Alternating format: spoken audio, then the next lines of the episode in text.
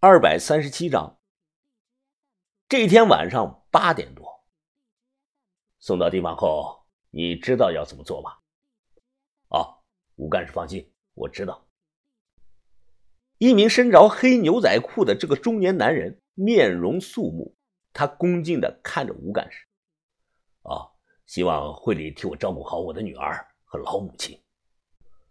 我坐在金杯上，透过玻璃看着他俩说话。吴越摆了摆手，这个中年人转身上了车，车子发动，我深呼吸了两口气，让自己尽量放轻松，别太紧张了。车子开了一会儿，忽然停下了，这个人递给了我一个头套，说自己戴上，我照做了，然后什么都看不见了，只感觉车又开始走。路上，我听到开车的这个人跟朋友打电话，话语中好像在交代后事。再一联想到吴越刚才的表情。我暗自猜测，这个人可能因为见过我的脸了，所以吴越给他下的命令是自杀什么的。金杯车七拐八绕开了一个多小时，到地方后我看不见路，这个人便拉着我的胳膊走。很快，我听到了歌声，是那种大喇叭外放的悠扬轻快的纯音乐。啊，人送来了，就是他吧？叫吴峰。没错，老洪说就是这个人，啊，那好，呃，在这里签个字吧，咱们交接一下。好，我来签字。几分钟后，我头套突然被人一把摘掉，印象很深刻。送我来的年轻人已经走了，而摘我头套的是名短发圆脸的中年人，大概五十岁左右，叫什么老洪。除了这个老红，首先映入我眼前的是一扇刷了红漆、极其厚实的大铁门，周围全是参天的大树。由于时值冬季，树上的叶子都掉光了，光秃秃的，显得很是孤凉。红漆大铁门正上方挂着一块实木的牌匾，上面写着“佳木斯精神病院”。门两侧是高大数丈的坚固围墙。墙头设置的有那种一圈一圈的电网，我抬头眺望，能看到内部有两栋楼房亮着点点的灯光，压抑、隐蔽、破旧，这就是这里给我的感觉。这里的风格完全不像现代医院，倒像是上个世纪五十年代的老医院，或者干脆说啊，就像个监狱。时隔多年，我声明一下啊。这里绝不是位于光华路五号的佳木斯精神疾病防治院，这里是另外一个地方。这个地方我确定就在佳木斯市境内，可能在郊区吧。有佳木斯本地的朋友啊，若是好奇，那不妨去找一找。大门打开，这个叫老洪的拍了拍我的肩膀：“哎，年轻人呐，我马上领你去接待室拿衣服啊。”咱们都是会里的人了，不用我多说，你应该也清楚。既然到了这里，就安下心吧，啊，不要想以前的事儿了。活着总比什么都强啊！哦，明白，我知道。他表情有些惊讶，嘿嘿，真是不多见呀。你这个年轻人还怪老实的啊。跟着他进去后啊，空间太大了，是个很大的操场。操场中间啊，被一堵高大的围墙是一分为二。按照之前我先前记的这个建筑图来看，这里应该就是东院南区，围墙那头应该是西院女区。这么做的目的啊，就是男女分开管理，互相接触不到，除非谁能徒手翻过这堵墙。从高度看，那是不可能的，除非会飞。老洪带着我去了一间接待室，确认身份，填表格。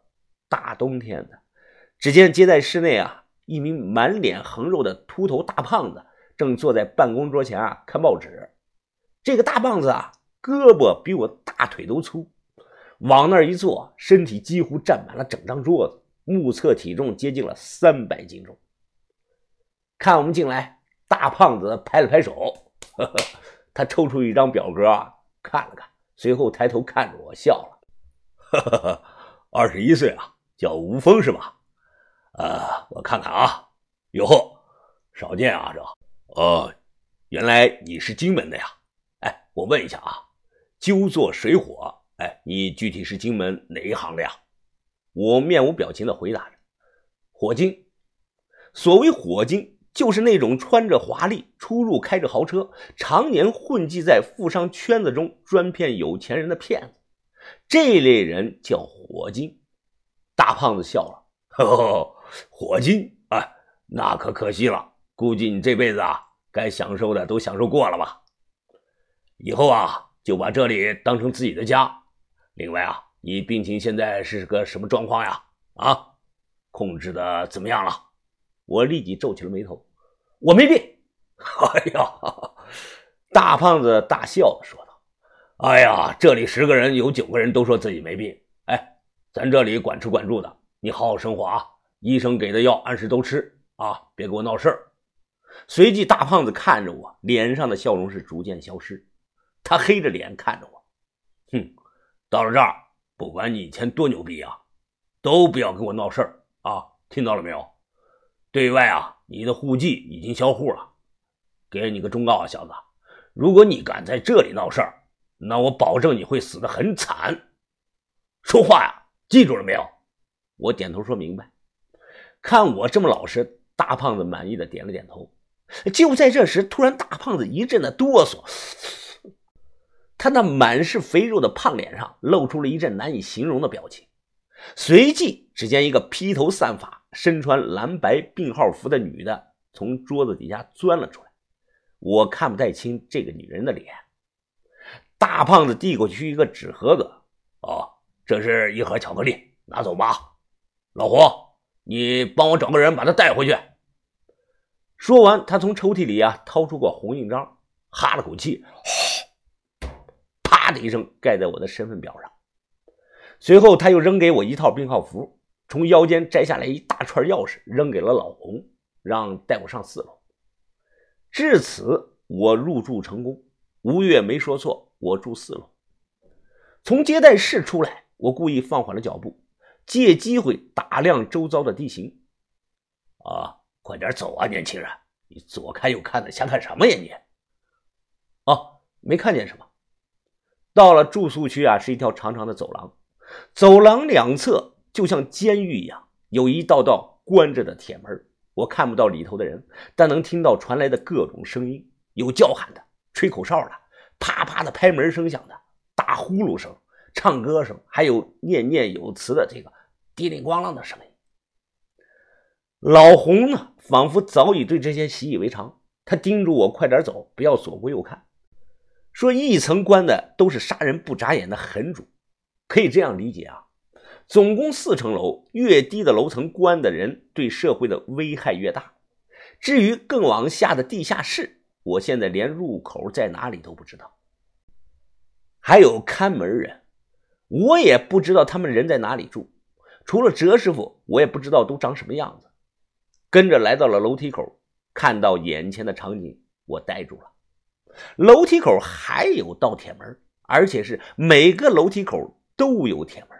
这栋大楼的四层楼完全是分开的，也就是说，人要想上去或者是下来，必须先打开这道铁门，钥匙就是大胖子给老洪的这一串。我恨在心里，很骂吴越，他为什么就不给我安排到一楼呢？我住四楼，要想走楼梯下来找到地下室的入口，中间还隔着整整四道铁门啊！我他妈要怎么下来呀？这